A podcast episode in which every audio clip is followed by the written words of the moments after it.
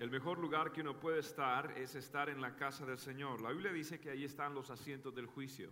Es allí donde Dios juzga el corazón, es donde la palabra de Dios penetra hasta partir los huesos, los tuétanos y discierne los pensamientos del hombre. Estar en la casa de Dios es estar literalmente en la presencia del Señor. Y allí envía Jehová bendición y vida eterna. Así que lo que usted ha tenido hoy es una experiencia con la eternidad es donde el tiempo se detuvo y la presencia de Dios intervino y nos pone a nosotros en el orden debido. El Evangelio es el orden de Dios en nuestra vida. La tierra estaba desordenada y vacía, pero el Espíritu Santo, la voz de Dios empezó a poner orden y Juan el Bautista decía que su labor y su misión era que ordenar, ordenar que los afligidos de Sión y ordenar los caminos del Señor es, es poner en orden. Y Dios quiere hoy poner en orden nuestra vida. Y nosotros vamos a lanzarnos al estudio de Filipenses en el capítulo 3. Ahora, quiero decir que ah, si usted no se ha dado cuenta, ya la temporada de huracanes comenzó, ¿ok? Yo sé que usted vino a la iglesia buscando buenas noticias. Bueno, ahí tiene una. Ya, ya la temporada de huracanes comenzó y una de las cosas que usted empieza a ver eh, comúnmente en la Florida es de que en los supermercados o las diferentes instituciones le dan a uno unos papelitos eh, que lo preparan para los huracanes y ahí le dicen, por favor, tenga alimentos enlatados, no perecederos, por favor, tenga batería, tenga agua, tenga cloro y le empieza a dar a uno una lista de cosas elementales y fundamentales. La idea es de que usted en un momento de crisis, usted tenga a la mano lo que realmente es esencial, lo que realmente usted necesita. Las tragedias tienen una forma particular de ubicarnos y darnos una perspectiva de lo que es importante en la vida. Y, no es mucho lo que usted realmente necesita. Y cuando usted está en una noche huracanada o en, una, en medio de una tormenta, realmente eh, usted le indican de que tiene que ponerse en una mesa, debajo de la mesa, y allí tiene que tener lo elemental, la lámpara, la linterna, el foco, tener allí la linterna para que usted pueda realmente tener lo que necesita. Pero debajo de esa mesa, y cuando usted siente los vientos huracanados, el silbido de la tormenta, las gotas que golpean sus ventanas, debajo usted con su esposa y sus hijos, lo único que puede hacer usted es que extendiendo sus brazos allí está lo más importante de su vida. Y de pronto, pues sí, la linterna va a funcionar y de pronto eh, el cloro y el agua va a servir. Pero usted ve, usted no necesita tantas cosas grandes. Y cuando vienen los momentos, los sucesos importantes en la vida o los momentos duros en la vida, nos damos cuenta que es importante. Como cuando se hundió el Titanic. Se hundieron allí junto con el Titanic muchas personas, dentro de ellos 11 millonarios, excepto uno que se llamaba el mayor eh, Y este hombre lo que hizo es que cuando salía corriendo, el buque se hundía, este hombre tuvo que tomar una decisión entre tomar en su tesoro, tenía 300 mil dólares en ah, joyas, en, todo esto que eran piedras preciosas, 300 mil dólares o tres naranjas. ¿Y sabe qué tomó este hombre? Tres naranjas. Y esas tres naranjas le sirvieron para sobrevivir las tres frías noches que tuvo que pasar hasta que le rescataron. Qué bueno que lo pudieron rescatar. Y este hombre tomó lo que era importante. Y es que uno se da cuenta en la vida que hay tres categorías. En nuestras relaciones y en nuestras posesiones. Hay cosas que están hechas de plástico, hay cosas que están hechas de metales, hay cosas que están hechas de cristales. Los plásticos, usted ve, son cositas que uno tira y, ¿qué hace el plástico? Una pelotica, ¿qué hace? Si la tira al suelo, ¿qué va a suceder? Va a rebotar. No es tan importante, se, puede, se me puede caer una pelotica. Mire, cuando yo vi el Mundial de Fútbol, yo le iba a un equipo específico, pero no voy a decir el nombre para mantener la unidad de la iglesia. Y, pero se me cayó, se me cayó, se me cayó mi, mi equipo. ¿Y usted sabe qué sucedió? Sufrí, me dolió, ordené Papa John's y feliz de la vida. Ordené mi pizza y ya reboté. Y cambié de equipo, por supuesto, porque usted sabe que uno es fiel, hincha. Este, la cuestión es de que uno se da cuenta de que hay cosas de plástico. Ahora, hay cosas de metales. Y el metal cuando se cae hace ruido, ¿sí o no? Hace ruido, o sea, es, es impactante que te regresen un cheque.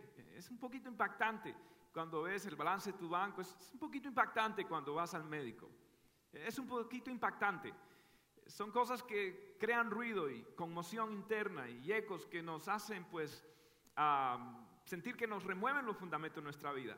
Pero se puede recuperar las finanzas. Oh sí, Dios es fiel, Dios es maravilloso. Usted un día se va a levantar tranquilo. Usted va, va, va, Dios le va a devolver como cantábamos hoy. Así que se puede, se puede. Pero hay cosas que son de cristales. Esas son las que tienen que cuidar. Porque cuando se caen, aunque las reconstruyamos y las pongamos nuevamente, este, quizás su función no va a ser igual. Porque el agua pueda que se puede escapar y, y estas relaciones son las relaciones más importantes que nosotros tenemos que cuidar como un cristal. Y, esto es lo importante en la vida.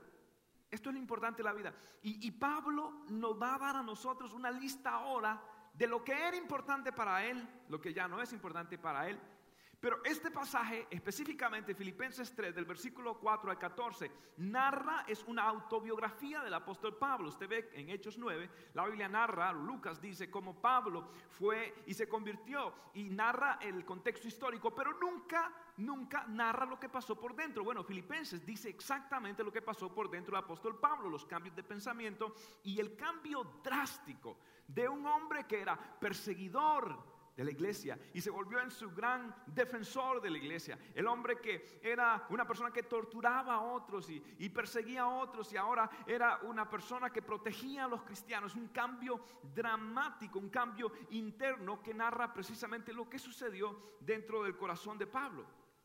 Y Filipenses nos da esta palabra. Ahora, antes de leer, quiero que sepa que el contexto cuando Pablo empieza aparentemente a decir cosas grandes de sí mismo y a decir todas las cosas buenas que él tenía, sus atributos, cualquiera diría, wow, pero este hombre se está vanagloriando.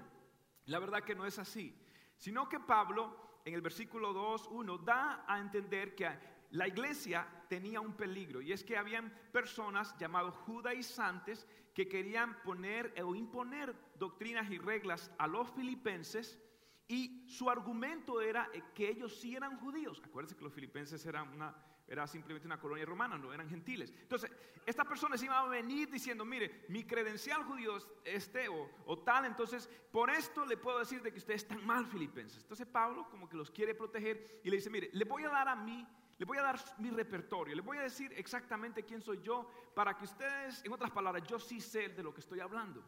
Y el versículo 4 Pablo dice, aunque yo tengo también de qué confiar en la carne. Si alguno piensa que tiene que confiar en la carne, yo más, circuncidado el octavo día de la, del linaje de Israel, de la tribu de Benjamín, hebreo de hebreos, en cuanto a la ley fariseo y en cuanto a celo, perseguidor de la iglesia. En cuanto a la justicia, que es en la ley, irreprensible. ¡Wow! Esto es tremendo. Pablo dice todo su repertorio y ahora Pablo, en las siguientes escrituras que vamos a leer a través de este video, empieza a narrar y empieza a dividir su vida en dos categorías. A ver si usted las discierne. Esta es la lectura del versículo 7 al versículo 14. Lo leemos a través de este video, por favor.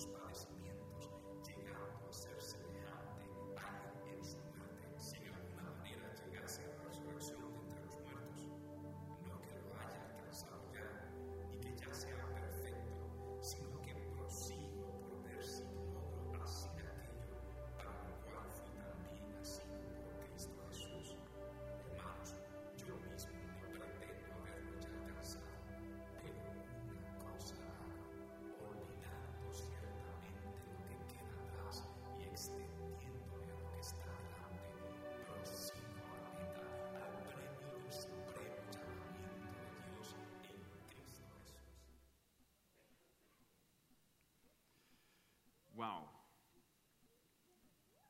Estos dos textos que leímos, estos dos diferentes párrafos que leímos, narran drásticamente el cambio de Pablo, el cambio en la economía de Pablo. Y si usted ve, Pablo usa términos contables. Del versículo 4 al 14 habla de kerdos, o significa pérdida, pérdida. Y habla ahora otro término que significa ganancia. Entonces, Pablo en un lado está buscando lo que es ganancia y por otro lado dice esto es lo que es pérdida. Entonces Pablo está haciendo un término contable, está queriendo balancear su vida y dice hay dos, eh, hay dos columnas en mi vida, uno que es pérdida y uno que es ganancia.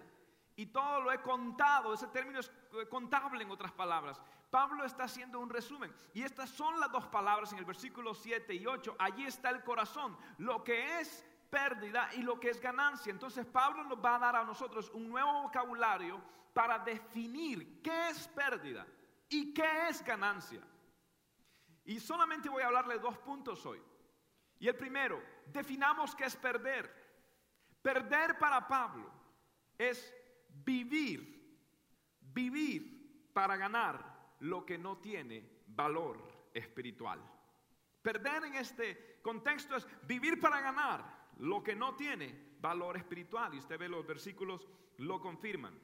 Que dice, circuncidado al octavo día, del linaje de Israel, de la tribu de Benjamín, hebreo de hebreos, en cuanto a la ley fariseo, en cuanto al celo perseguidor de la iglesia y en cuanto a la justicia, que es en la ley irreprensible. Tremendo. Pablo tiene siete credenciales, siete lista siete cosas que eran importantes para él. Y la primera es que él dice, yo soy circuncidado. Sí, la insignia del pueblo judío era ser circuncidado. Pablo dice, mire, yo les compruebo que yo realmente soy judío. ¿Por qué? Porque yo estoy circuncidado. La ley de Levíticos 13 da una idea. Dios utiliza el, el procedimiento de circuncisión para ilustrar la demanda de santidad que Dios tiene sobre su pueblo. Y dice, usted va a quitar todo lo que causa inmundicia y esto es la forma drástica de que yo lidio con el pecado. Y el pueblo eh, judío tiene ese pacto de circuncisión.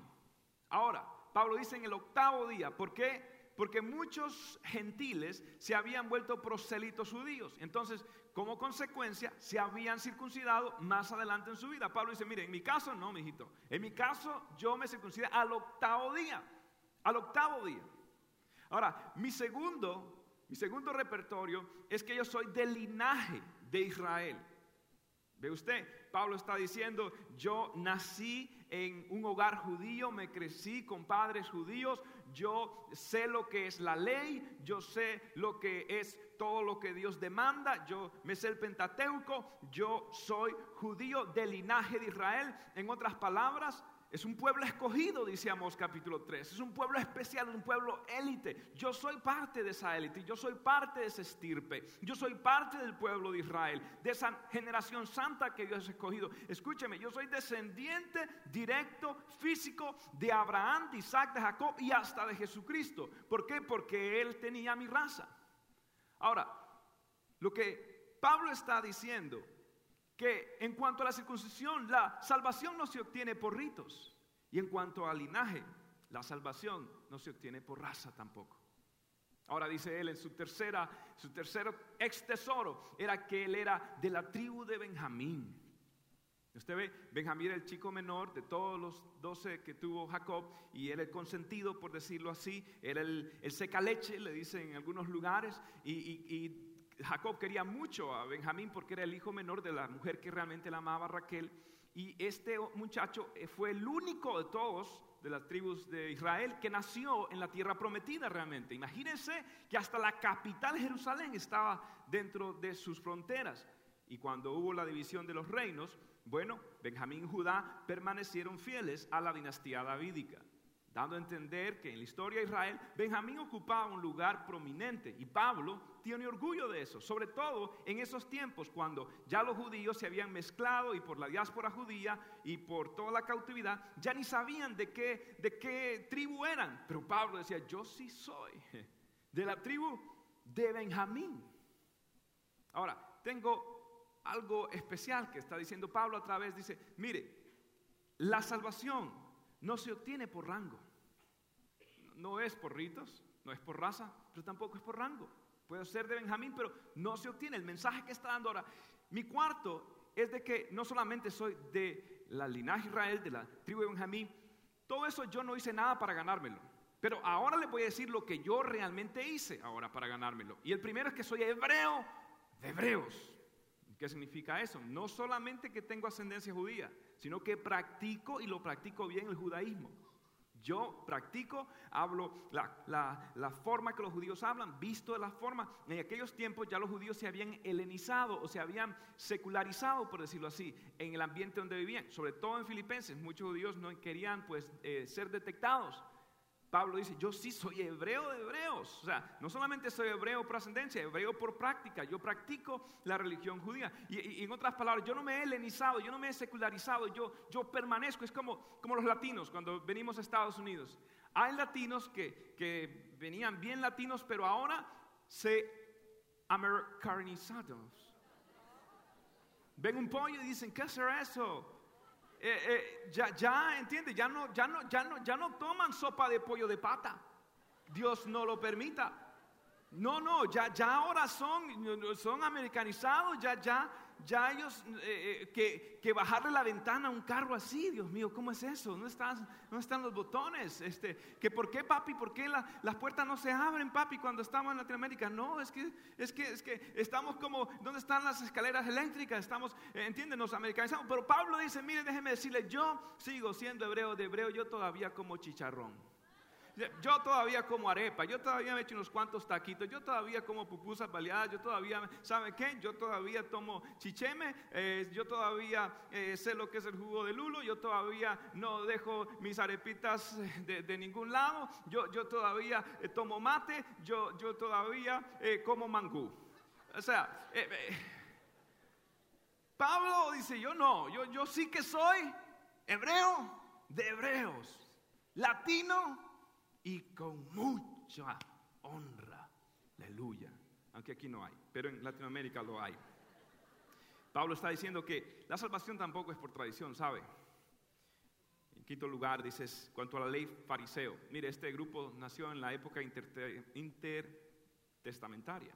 O sea, un grupo cuando se descubrió la ley de Esdras, eh, el Esdras descubrió la ley, entonces hubo un grupo que, wow, no querían que volviera a perderse la ley, recuerda Josías, la descubrió en el templo y demás, entonces ellos querían guardar y ser celosos de la ley, y de allí se va desarrollando más adelante en los tiempos de los macabeos este, este grupo de fariseos, Ah, y fariseos significa escogidos, separados, eh, celosos de la ley. Y estas personas guardaban, guardaban no solo el, el, el Torah judío, sino también el Talmud, las 613 mis bots, los, los, los, mandamientos uh, judíos. Y, y, todo esto él lo guardaba y decía, ¿sabe qué? Eh, una cosa es ser de Israel, y eso es, bueno, bastante, élite, pero ser dentro de Israel, fariseo, óigame, eso es que soy, o sea, élite de élites. Ya aquí la cosa es VIP, ya, ya estoy caminando a otra cosa. En cuanto a la ley fariseo, ahora, y en cuanto a celo, perseguidor de la iglesia. Ahora, ¿qué quiere decir Pablo en cuanto a la ley fariseo? O sea, que la salvación tampoco es por religión, no es por tradición, no es por raza, no es por rango, no es por religión. No puede obtenerlo de ninguna forma. Y en cuanto al celo, perseguidor de la iglesia. Ahora, esto es tremendo porque Pablo en una ocasión más adelante dice, ellos tienen celo, pero no conforme a ciencia. O sea, eh, Pablo cayó en un engaño tan terrible que él pensó que él estaba defendiendo su nación y su patria, haciendo radical contra los cristianos y persiguiéndolos y haciendo desastre a los cristianos. Entonces Pablo cometió ese error. De hecho, más adelante Pablo como que la conciencia le picó un poco porque dice, yo el más pequeño de los apóstoles, que no merezco ser llamado ni apóstol porque perseguía a la iglesia, o sea, algo que le dolía, pero ya él sabía que, Dios lo había perdonado, pero él entendía que él tuvo ese celo y por eso él nunca quiso demostrar como nosotros los cristianos. Los cristianos, eh, mire, el celo tiene dos caras de la moneda. Uno es, mire, yo amo mi tierra, pero odio a quien no ame mi tierra. O sea, es amor y, odio. Eh, eh, tiene como dos caras. Qué bueno que nosotros los cristianos solamente tenemos amor, ¿verdad? tenemos amor. Los cristianos amamos a los musulmanes, ¿verdad que sí?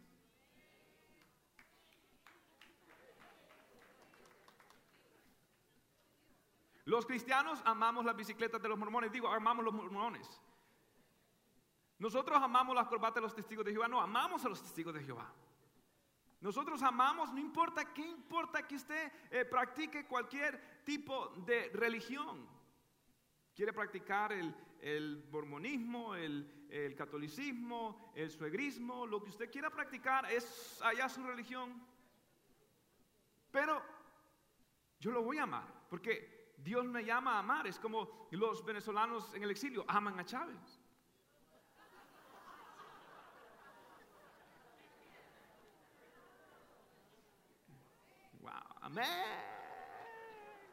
Es como los cubanos, ellos no odian a Castro, que va muchacho. Olvídate de eso. Amén. Mejor sigamos.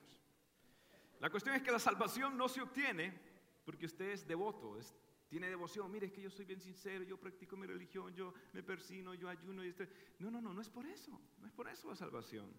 Y Pablo concluye diciendo, y en cuanto a la justicia, que es la ley, escúcheme, irreprensible, irreprensible. O sea, en otras palabras, yo cumplí todo. No es que era perfecto, porque si dice que es perfecto es contradecir todo lo que está diciendo. No, es una hipérbole que está queriendo decir de que él realmente cumplió los requisitos que esperaba la ley. O sea, él, él se portó lo que pedían, él lo cumplía, él, él lo hacía, él, él, ¿me entiende? Él hizo todo lo que tenía que hacer. En otras palabras, él era irreprensible. Nadie puede decir, hey, Pablo que andaba por allá con tal este, eh, forma de vestir que no era farisaica. No, Pablo cumplía todo lo que le decían a él. Entonces era irreprensible. Ahora, todo esto Pablo lo dice y ahora dice que era malo. Pero escuche, yo no creo que era malo realmente ser ni de linaje Israel, ni la tribu de Benjamín, ni circuncidado, ni ah, fariseo, ni ah, celoso de la ley en cierto sentido, en el, en el lado positivo, tenían celo por la ley. Entonces, no es que, ¿qué sucedió entonces? ¿Por qué se hizo malo. Y aquí está la clave. Lo bueno se vuelve malo cuando lo bueno suplanta a lo mejor. ¿Me escuchó? Lo bueno se vuelve malo cuando lo bueno suplanta lo que es mejor. Entonces, Dios no quiere que yo tenga ídolos, esa es la clave. La religión se puede volver un ídolo. Eh, eh, la pregunta es, ¿en quién piensa usted la mayoría del tiempo? Cualquier cosa que consuma su pensamiento, ese es un ídolo, es un ídolo, es un ídolo. ¿Qué es lo que usted más le consume? Que usted piensa, que usted eh, está todo el tiempo pensando, consumiendo. Ese es un ídolo. Y Dios no quiere ídolos. Dios va a destruir todo ídolo en nuestra vida. Porque solamente Jehová es digno de suprema alabanza y Dios quiere que mi vida esté centrada en Él y Él no quiere ningún ídolo para que mi pensamiento, Jehová guardará en completa paz aquel cuyo pensamiento en Él persevera, para que mi pensamiento amarás al Señor con toda tu mente, con todo tu corazón, con toda tu alma. Óigame día y noche en el acostarse, a levantarse, uh, está con Cristo, usted está feliz todo el tiempo adorando a Dios, aun cuando va al baño. O sea, todo el tiempo usted está, wow, Dios. Pero entonces todas esas cosas que empiezan a ser buenas, y, pero empiezan a crear, eh, empiezan a crear interferencia entre Dios y yo. Entonces allí está el problema. Cuando empezamos a dedicarle tiempo. En la vida práctica, cuando empezamos a dedicarle nuestros pensamientos, energía, fuerzas, finanzas, todo a estas cosas, entonces, ¿quién es su Dios? Literalmente, ¿quién es su Dios? Si Dios está detrás de su pensamiento, porque realmente corazón, en la Biblia corazón es mente, le soy franco. O sea, todo el tiempo es, Dios quiere que usted esté en su mente. Y si eso no es su prioridad, entonces es un ídolo. Y Dios no está agradado.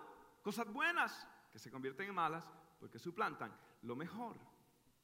Lo que le pasó a Adolf Menzel, el gran pintor alemán que quería hacer un cuadro tan hermoso de Frederick, Federico el Grande, el, emperador alemán, que los puso en una corte como que están hablando el rey Federico con sus generales. Entonces él empezó a hacer primero los generales porque quería hacer lo mejor ah, porción, la mejor parte en el rey, Federico.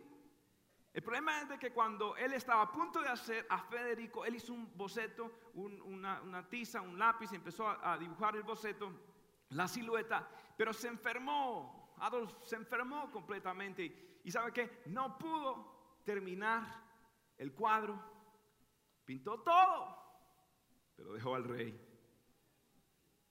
Podría ser que esto es una analogía, una parábola de nuestra vida. Podría esto ilustrar que nosotros estamos como Marta afanada por todo, aún en cosas de Dios, y dejamos al rey, nuestra audiencia con Dios, nuestro tiempo de oración, empezamos a ignorar lo que es importante y caemos esclavo de lo inmediato por aquello que es importante, que es perder, es vivir para ganar todo aquello que Dios dice que no tiene valor espiritual.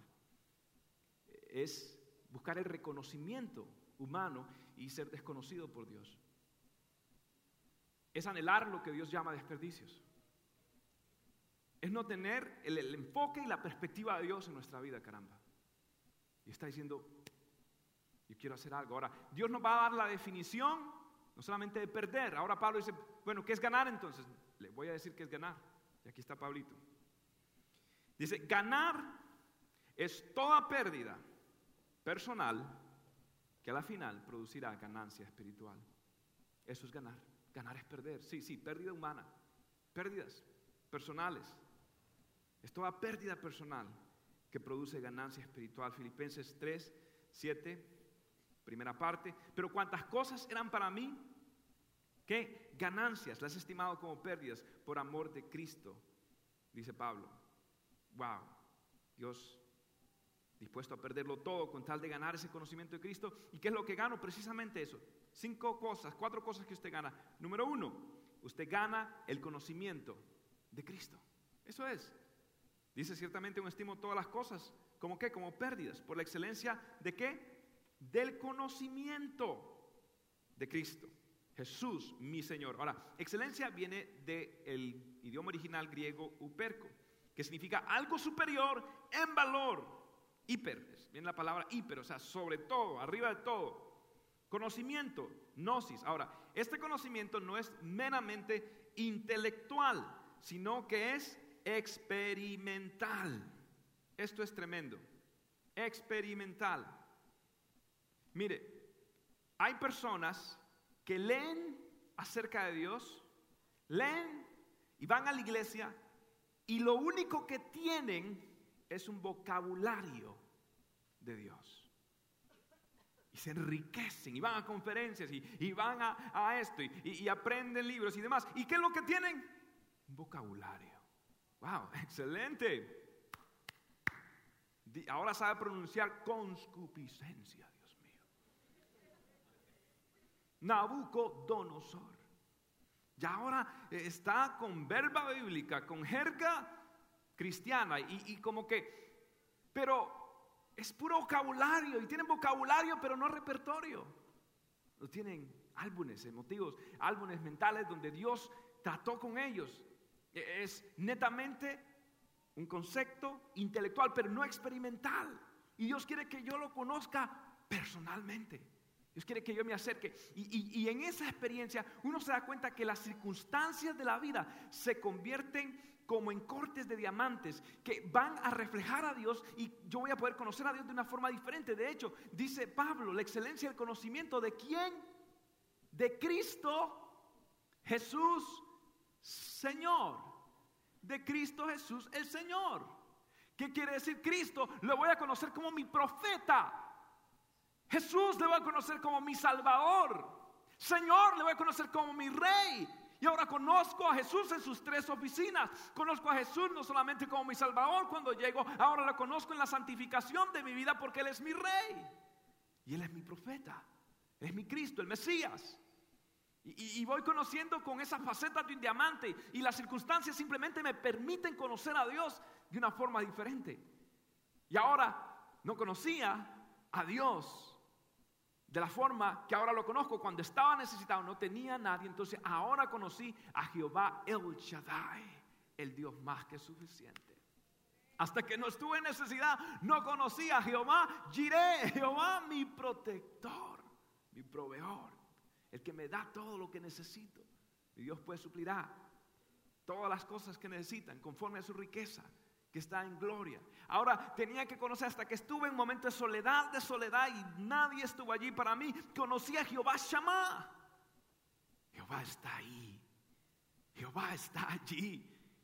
Y Dios me va permitiendo diferentes formas de conocerle en las alturas de las montañas, en los valles y sombras de muerte, en los días de lluvia, en los días claros, en los días, cualquier día, no importa el clima, voy a conocer a Dios de una forma diferente. Dios es el Dios de las estaciones y no solamente que Él es el Dios de la estación, verano, invierno, otoño, Él es la razón de la estación.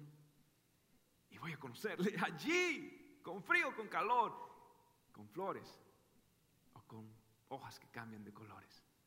Y voy a Dios me va a permitir conocerle en la hermosura de su santidad. Y esto es lo que está pasando en nuestra iglesia, estamos conociendo a Dios. Por eso Pablo oraba y Jesús oraba, para que nosotros conozcamos a Dios. Mire usted lo que dice Efesios 1.17. Pido que el Dios de nuestro Señor Jesucristo, el Padre glorioso, les dé que el Espíritu de sabiduría y de revelación para que le conozcan mejor. Jesús oró en Juan 17 y dice, después de que Jesús dijo esto, dirigió la mirada al cielo y oró así. Padre, ha llegado la hora. Glorifica a tu Hijo para que tu Hijo te glorifique a ti, ya que le has conferido autoridad sobre todo lo mortal para que Él les dé y conceda vida eterna a todos los que les has dado. Y esta es la vida eterna, que te conozcan a el único Dios verdadero, y a Jesucristo, a quien tú has enviado. ¡Wow! Yo quiero conocer a mi Salvador. ¿Por qué dice Cristo? ¿Por qué no dice el conocimiento eh, de, los ángeles, el conocimiento de la creación, el conocimiento de, los reinos espirituales? No, Cristo, Cristo. Es increíble que ahora todos quieren saber de, temas, eh, eh, cuántos demonios hay en el infierno y, y cuántas avenidas hay en Jerusalén y todos nos volvemos místicos y nos queremos saber de esto y lo otro y lo otro. Mire, Pablo decía, yo quiero saber de una cosa y se llama Cristo Jesús, porque en Él está escondida toda la revelación de Dios. Miren, nosotros en octubre, en noviembre vamos a hacer una serie que se llama Jesús, así de sencillo. Jesus, Jesús. Y vamos a hablar, ¿sabe de quién? Jesús. No, sí, sí, Jesús. Jesús vamos a hablar. Jesús redentor, restaurador, recompensador, Jesús rey. Y vamos a hablar y vamos a, indagar en Él y meternos y disfrutar. Jesús es, es, todo lo que usted necesita. Jesús, el conocimiento de Cristo, por amor a Dios, Cristo. Siempre recuerdo la historia que Pastor Tomás cuenta de un padre que su hijo se fue a Vietnam, lamentablemente perdió su vida. Un amigo, un compañero, hace un cuadro, lo pinta de él, imperfecto, pero se lo lleva al papá. El papá agradecido, con lágrimas, recibe la última imagen de su hijo antes de morir. Y aquel hombre lloró y atesoró y puso ese cuadro en el lugar más especial de la sala. ¿Qué sucedió? Este hombre también falleció. Y vinieron, pues él había dejado un testamento y demás, y vinieron y iban a subastar ahora la casa. Iban a subastar todos los muebles, un hombre adinerado. Entonces el hombre llegó y se paró y dijo, vamos a comenzar la subasta. Los hombres eh, pudientes de la ciudad, afluentes, querían ya comprar. Y, él dijo, un momentico, pero antes de, poder ah, eh, subastar todas estas joyas finas y estos cuadros finos y estos muebles antiguos, ah, eh, el Señor quiso, el dueño quería que nosotros subastáramos este cuadro de su hijo. La gente decía, pero ¿qué es eso? Cuadro, pero de un aprendiz. No, no, no, no, mire, por favor, por favor, mueva, mueva y, y, vamos a la verdadera subasta. Pero, pero él dijo, lo siento, esa es la orden de él y no comienzo la subasta hasta que no vendamos esto. El jardinero que trabajaba para este señor en otra hora, amaba tanto a ese señor y amaba tanto al hijo de él que él dijo, yo, yo, yo quiero comprar ese cuadro. Yo quiero comprar y recordar, recordar a mi amado amo y, a su hijo, yo quiero comprar el cuadro. Y, y, el, hombre de la subasta dijo, perfecto, se lo vamos a dar al jardinero. ¿Cuánto? 10 dólares, 10 dólares, vendido. Y el hombre de la subasta dijo, muy bien, damas y caballeros, y todo el mundo ahora ansioso dijo, la subasta se ha acabado, gracias. Todo el mundo se quedó, ¿cómo es eso? Porque este hombre, antes de morir, dejó en la parte de atrás del cuadro de su hijo que dijo, el que compre el cuadro de mi hijo va a tener todos mis tesoros y todas mis cosas valiosas. Y quiero que tú sepas que el que tiene a Cristo lo tiene todo. El que tiene al Hijo lo tiene todo. El que tiene a Jesucristo tiene lo más importante de la vida. No importa misterios y demás cosas. Si usted conoce a Cristo, usted tiene al Hijo, lo tiene todo. Lo tiene todo. ¿Conoce usted a Jesús de esa forma? conoce. Si usted tiene a Jesús, ahí tendrá todas las bendiciones, usted tendrá todo lo que usted necesita. Ahora, para usted valorar, usted tiene que tener un principio y es el siguiente. El conocimiento de Cristo, muy importante. El conocimiento de Cristo produce un cambio en nuestro sistema de valores. Y si su sistema de valores no ha cambiado, le falta conocer a Jesús. Filipenses 3:8, por amor del cual lo he perdido todo y lo tengo por basura para ganar a Cristo. Basura es el término griego escúbalon. Escúbalon, que significa, lo siento, lo siento, quisiera decirle algo más fino, pero significa desechos humanos, estiércol, excremento. Wow. Perdón, perdón por, ese término, pero es lo que la Biblia dice. Cipriano Valera y Reina Valera no querían traducir eso y pusieron basura, pero en realidad está diciendo, wow, es feo. Como dice Isaías 64, vuestra justicia es trapo de inmundicia. Todo soldado judío llevaba un trapo y no quiero decir para qué. Y Dios dice, su justicia, lo que más usted cree que es lo más santo delante de mí, trapo de inmundicia. Escúbalo, es, eso es lo mejor, eso es lo que usted tiene que ofrecer, eso es escúbalo. Ahora, escuche esto. Lo que está diciendo Pablo es repugnante, Dios mío. Es escandalizante, es, algo que yo no quiero saber de ellos, es algo que yo repudio, es algo ofensivo. La pregunta es, ¿así usted ve el pecado? ¿Así usted ve los méritos? Así es que usted tiene ese sistema de valores. Lo ve así hasta que usted no ve el pecado como lo más horrible del mundo que ofende a Dios, Dios no lo va a librar de, esas luchas porque usted, Dios prometió librarlo de enemigos, no de los que usted asolapadamente ve todavía como amigos y se quiere dar unas escapaditas para alimentar ese pecado todavía. Hasta que usted no lo vea como un enemigo mortal. Hasta que usted diga, wow, ese negocio está bueno y yo sé que yo pudiera ganar plata con ese negocio, pero ese negocio es como un poquito chueco, un poquito ilegal. Cuando usted no ve ese dinero como un escubalón, es como, algo horrible, como algo repugnante, eh, usted, no, usted no va a verlo eh, completamente con enemistad, usted tiene que ver ese dinero como, como algo horripilante. Jovencita, cuando veas a ese muchacho apuesto y guapo, Mira a Belzebú, Satanás, muchacha. Cuando veas a ese, sí, a ese, ese fecales. Repugnancias, ¿tú quieres piedra de tropiezo? No, dígale, escúbalo. No, yo no quiero nada que ver con eso. Muchacho, cuando la veas a esa chica con sus pestañas dobladas bien largas, número uno, no sé si son de verdad, número dos, ahí detrás de esas pestañas hay diablo, Satanás, mentira, infierno, te va a llevar hasta lo último del infierno, tú, no, tú tienes que huir, tú tienes que correr, tú tienes que salir huyendo, tú tienes que ver eso como pecado. Escúbalo, o sea, hasta que tú no veas la botellita esa. Oh, Hasta que tú no lo veas de esa forma. Hasta que tú no veas esas cosas de una forma repugnante, entonces no va a causar el conocimiento de Cristo. Y yo te voy a decir algo. Cuando uno empieza a guardarse para Dios, Dios empieza como a revelarte secretos. Secretos de Él, Él te da a conocer más porque Él ve que te está guardando para Él. Entonces Dios te recompensa y dice, mire, ¿quieres buscarme? Te voy a dar más, te voy a dar una nueva revelación, una nueva revelación. Y, y empiezas a vivir, wow, Gloria a Dios. Óigame, una señal clara, nítida de Dios hablándote constantemente. Ahora, ¿tienes tú ese sistema de valores? Pablo dice pérdida, Pablo dice ganancia, Pablo dice basura, Pablo dice tesoro. Vamos a ver qué hay aquí. Hmm.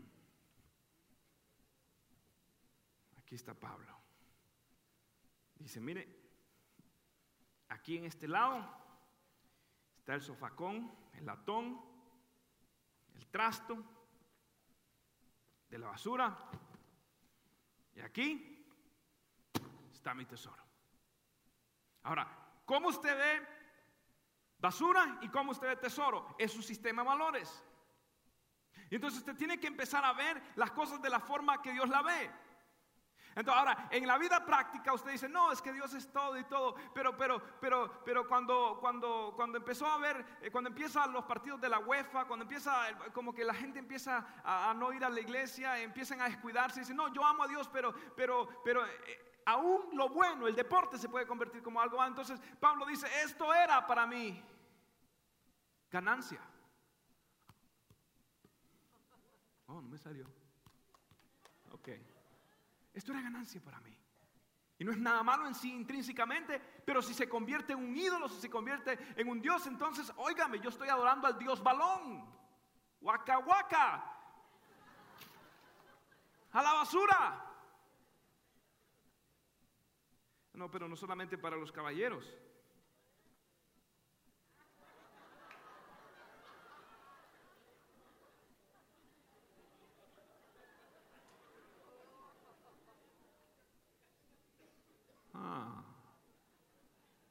Todavía tengo algo de chiquito en mí. Tengo infancia reprimida. Solamente eso.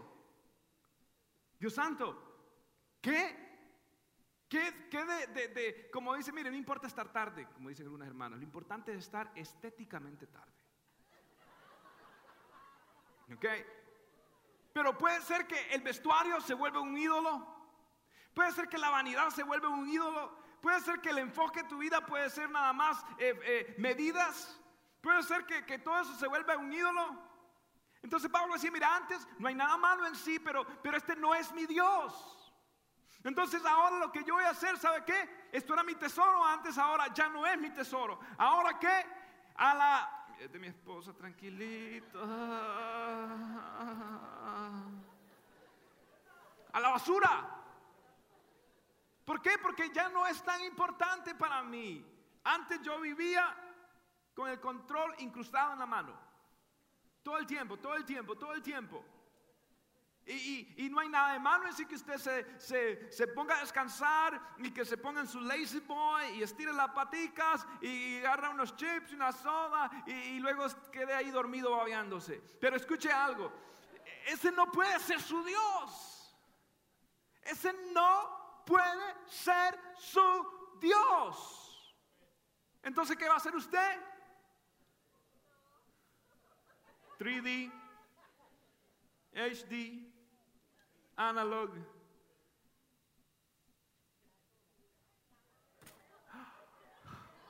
Not good, not good.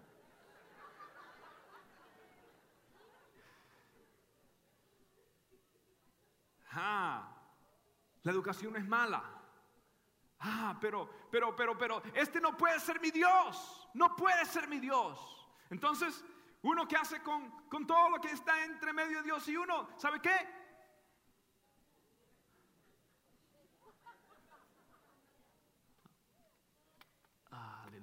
Tírenlo a la basura. Tírenlo a la basura. ¿Usted ve?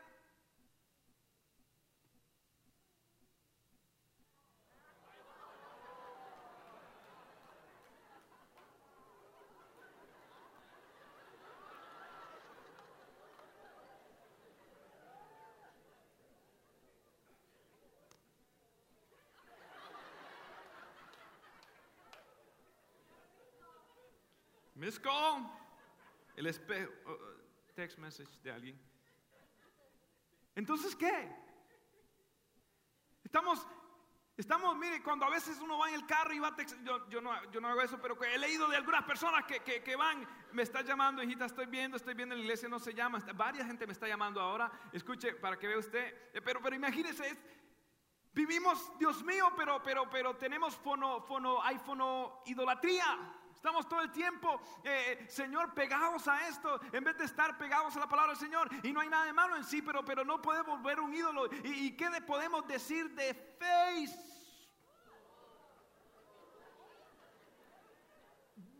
Facebook?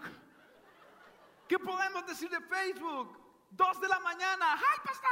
Eh, eh, tres de la mañana, eh, esto. Voy al baño. Ya salí del baño. Ya me peiné. Me lavé los dientes. ¿Hay alguien por ahí? No hay likes, no hay comments, no hay nothing, nothing. Hello.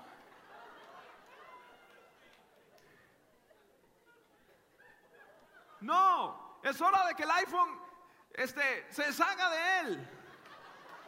Es hora de que usted eche a un lado y se convierta. Pablo está diciendo, no hay nada malo en sí intrínseco, pero escucha algo, si Dios te dio la comida, Dios te dio para que comas la comida en una forma que le demuestre al mundo que la comida no es ni tu Dios, ni tu ídolo, ni es ni tu dueño. Si Dios te ha dado a ti eh, ropa y demás, es para que tú te vistas de una forma que no traiga nada más la atención hacia ti nada más, sino que le dé gloria y magnifique el nombre del Señor. Si Dios te dio dinero y finanzas, es para que la uses de una forma que traiga gloria, alabanza al Señor. Si Dios te dio algún carro, alguna casa, es para que la uses para gloria y alabanza al Señor. Familia, hijos, salud, todo lo que Dios te ha dado es para un solo propósito, para que lo uses para su gloria y que demuestre que nada en tu vida es un ídolo. Lo único que tiene el lugar y el trono de tu vida es Jesucristo. Cristo Jesús, mi rey. Cristo Jesús, mi rey. Cristo Jesús, mi rey. Cristo Jesús, mi rey. Profeta, sacerdote, rey de mi vida. Y lo único que me glorío es en la cruz de Cristo. Esto es lo único importante. Es mi relación con Dios es en la cruz de Cristo. Estoy usando algo simbólico. Esto es. En esto me glorío. ¿Por qué? Porque ya no vivo yo. Cristo vive en mí. Lo que ahora lo vivo, lo vivo a través de la fe del Hijo de Dios. Que me amó y que hizo. Entregó todo. Todo. Lo entregó todo. Y sufrió y se hizo pecado. ¿Y cuáles son entonces los beneficios que Jesús me entregó? Los beneficios que Él me dio. Número uno, Él me dio su justicia. Filipenses 3, 8, y ser hallado en Él, no teniendo mi propia justicia, que es por la ley, sino por la fe de Cristo, la justicia que es de Dios por la fe. Corintios dice en el versículo 21 del capítulo 5, al que no conoció pecado, por nosotros lo hizo pecado, para que nosotros fuésemos hechos justicia de Dios en Él. ¿Qué me dio más? Me dio el ganar el poder de Cristo ganar el poder de Cristo, Filipenses 3:10, a fin de conocerle y qué, y el poder de su resurrección. El poder resurrector Dios me dio, escuche, es hora de que algunos cristianos empiecen a conocer el poder del Señor. El poder no solamente de salvación, el poder de santificación. Pablo está diciendo, por el tiempo no le voy a dar todos los textos bíblicos, pero está diciendo, sí, el poder resucitó para nueva vida, pero más adelante dice, para que caminéis como agrada a Dios. En otras palabras, me dio salvación, pero ahora quiere que me dé santificación. Y para vivir en santificación necesito una cosa nada más, poder de Dios, una experiencia con el poder de Dios. Mire, yo como padre, ustedes saben, cuando uno tiene hijos y los muchachos están creciendo y, ya empiezan a desarrollar la preadolescencia y empiezan a descubrir que, la voz le está cambiando, aunque parece un gallo mal muerto, pero ellos se creen que ya la cosa le empieza a salir cresta, empiezan a cambiar y empiezan a ponerse como un poquito, usted sabe, este, necio, un poquito así, majaderitos. Y entonces yo estaba medio preocupado por mi hijo y, el, verano pasado, estamos, realmente de la primavera, me sentía mal, me sentía, eh, ¿por qué, Señor? Quiero que, que, tú hagas algo. Pensamos de pronto es que necesita un psicólogo, usted sabe, ¿por qué no? Bueno, sí, no hay, que hay que ir pedir ayuda pero no, no era eso. Y, llorando y, pidiendo a Dios, Señor, que, que, haz algo. De pronto Él se va a un retiro por allá, por el sur de Miami, y, un retiro más, ha ido a otros, y yo, bueno, gloria a Dios. De pronto mi hijo me llama.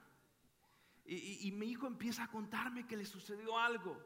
Y resulta que él está en medio de la alabanza y de pronto hay un chico y él abraza al chiquito y lo abraza y empieza el niño a llorar y mi hijo empieza a llorar. Y, dice mi hijo que empezó a sentir como un fuego dentro de él, algo raro. Mi hijo es realmente no es expresivo, si, si mi, hijo mayor no es tan así, eh, pero él, él, dice que empezó a sentir un fuego y dice que él no recuerda qué, pero que los amigos y amiguitos dicen que él empezó a avanzar, avanzar, avanzar y, empezó a avanzar, a avanzar, empezó a adorar a Dios en un lenguaje nuevo, a hablar a Dios en lenguas y empezó a tocar y dice que, que él lo único que no recuerda nada, lo único es que se despertó y se despertó boquiabajo y se todo boque abajo alabando a Dios con lágrimas en sus ojos, tocado por el poder del Espíritu Santo de Dios en su vida. Yo le dije, mira hijo, eh, eh, no voy a hacer que fue que tú danzaste porque otros niños están danzando, ¿verdad? No, papi. No, no, de pronto tú hablaste en lengua porque otros niños estaban hablando en lengua. No, papi. Mi hijo me miró a mí a los ojos y me dijo de camino de Miami a West Palm Beach, papi.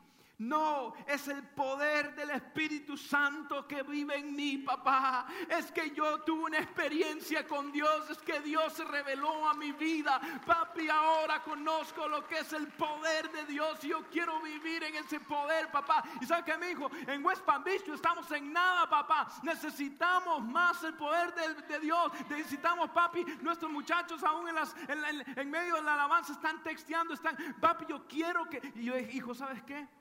Dios va a hacer una obra.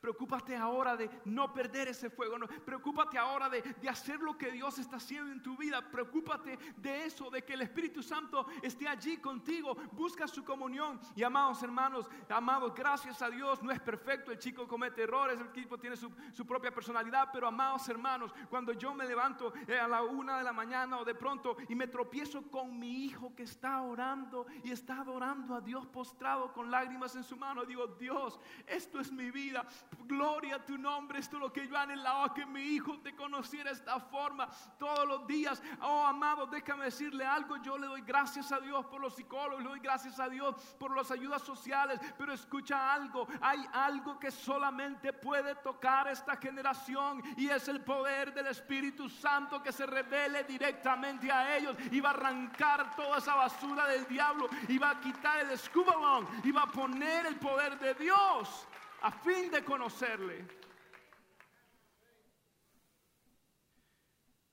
De, de ganar comunión con Cristo. Y la participación, esto es, esto es fundamental, escúchenme. Y la participación de sus padecimientos llegando a ser semejante en Él en su muerte. La palabra participación significa coinonía, que es asociación o comunión. Comunión. Esto es tremendo. Mire, Pablo está diciendo, yo estoy pasando padecimientos, estoy sufriendo. ¿Y saben lo que estoy experimentando en medio de mi sufrimiento? ¿Saben que estoy experimentando? Comunión. Y es increíble que la mayoría de personas cuando están pasando momentos bien difíciles en su vida, aunque están sufriendo extrañamente, sienten que su comunión con Dios está entrando y se sienten más cerca de Dios. Ahora, hay dos formas. Cuando uno está pasando esos momentos de padecimientos que dice Pablo, uno puede o quejarse de Dios o tener comunión con Dios. Y ahora escuche esto. A veces el quejarse de Dios no es tan malo como la gente piensa, porque es parte del proceso de usted descubrir a Dios. Y usted puede cuestionar y decir, Señor, ¿por qué? Jesús dijo, ¿por qué me has abandonado en la cruz? Eh, y, uno va, pero, pero tiene que haber un proceso en un momento determinado que dentro de ese no entender, del mover de Dios, tú pasas a decir, Señor, voy a, en medio de, no entender esto, realmente no lo entiendo, he tratado, voy a pasar a, una comunión contigo, voy a conocerte eh, en mis padecimientos, voy a tener coinonía contigo y, y, ahora voy a entender de que lo que dijo C.S. Lewis, cuando las paredes de mi vida temblaban, descubrí en oración, busqué a Dios en oración solo para descubrir que era Dios el que las hacía temblar. Y, y que ahora entiendo por qué Dios no da respuesta, porque Él es la respuesta y en su presencia las preguntas simplemente desvanecen. Y ahora en medio de mi dolor y mi padecimiento descubro que Dios es más que suficiente. Y entiendo las palabras del Salmo 84 que dice, bienaventurado el varón que atravesando el valle de lágrimas lo cambia como cuando las lluvias llenan los estanques, irán de poder en poder y verán a Dios en Sión. Dios es el que cambia lágrimas por lluvia. Estar en la presencia de Dios llevándole mi dolor y mi pena se convertirá en su presencia de una forma u otra en una pasión, una pasión por comunicar unión por Él y una compasión por aquellos que están pasando situaciones similares, porque yo hago un trueque, un intercambio de mi impotencia con su poder omnisciente y poderoso. Y allí voy a conocer a Dios y allí en medio de mi comunión y en medio de mi padecimiento voy a conocer a Dios. Y decía Job, de oídas te había oído. Pero ahora, ahora cuál era el propósito de todo. Ahora puedo entender lo que no entendía, hablaba lo que no sabía y ahora mis ojos te ven. No tengo respuesta, no tengo por qué y por qué y por qué, por qué, Elifaz, Sofar y Bildad, Suita y toda esta gente que venía a aconsejarme. No entiendo, no entiendo, pero ahora lo único que sé, aunque no entiendo, siento tu comunión, tu compañía y eso, Señor, a un punto tiene que volverse más que suficiente. Ayúdame a llegar ahí. Dios va a ser su poder, su comunión, donde en sus padecimientos. Y terminamos diciendo, 2 Corintios 12:10 dice, por lo cual, por amor a Cristo, me gozo en las debilidades, en afrentas, en necesidades, en persecuciones. Me gozo por amor a Dios, en persecuciones, angustias. ¿Sabe por qué? Porque cuando soy débil, cuando soy débil, extrañamente, yo no sé cómo, pero empiezo a sentir la fortaleza de Dios. Empiezo a sentir la fortaleza de Dios.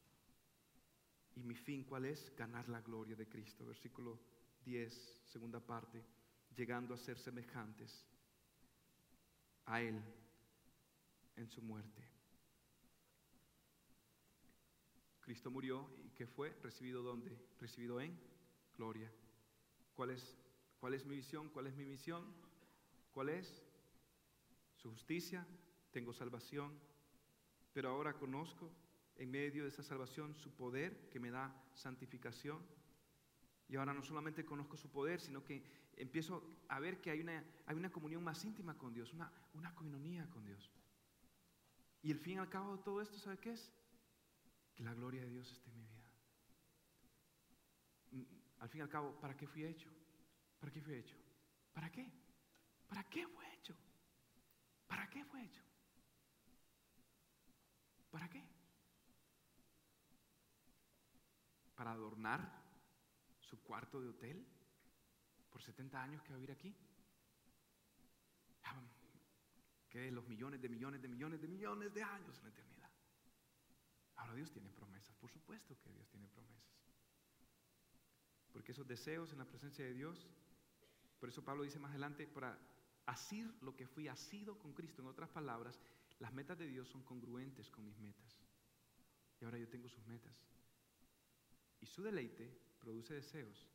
Y esos deseos hacen que Dios conceda los deseos que ahora mi corazón siente, pero que primero estoy en el corazón de Dios y Jehová cumplirá los deseos de mi corazón. ¿Estás perdiendo? perdiendo. ¿Sabes qué es perder? Desgastarse para ganar lo que no tiene valor espiritual. ¿Sabes qué es ganar? Ganar es perder toda pérdida personal que produce ganancia espiritual. Dios, lo que tú digas, no lo que quiero, lo que necesito. Dios, ¿qué es triunfo? Tú tienes la definición. Ahora, ¿cómo va a vivir su vida? ¿Cómo va a vivir su vida? ¿Cómo va a vivir su vida? Todo lo que Dios le ha dado, ¿qué ganancia va a tener? Escúcheme esto. En el video que usted va a ver ahora, usted va a entender aún más el resumen de esta enseñanza. Un minutico. y vea usted para qué Dios le dio todo lo que le ha dado, para que usted entienda qué es ganancia, qué es pérdida, qué es su tesoro, y al fin y al cabo el objetivo es la gloria de Dios. Por favor, veamos este video.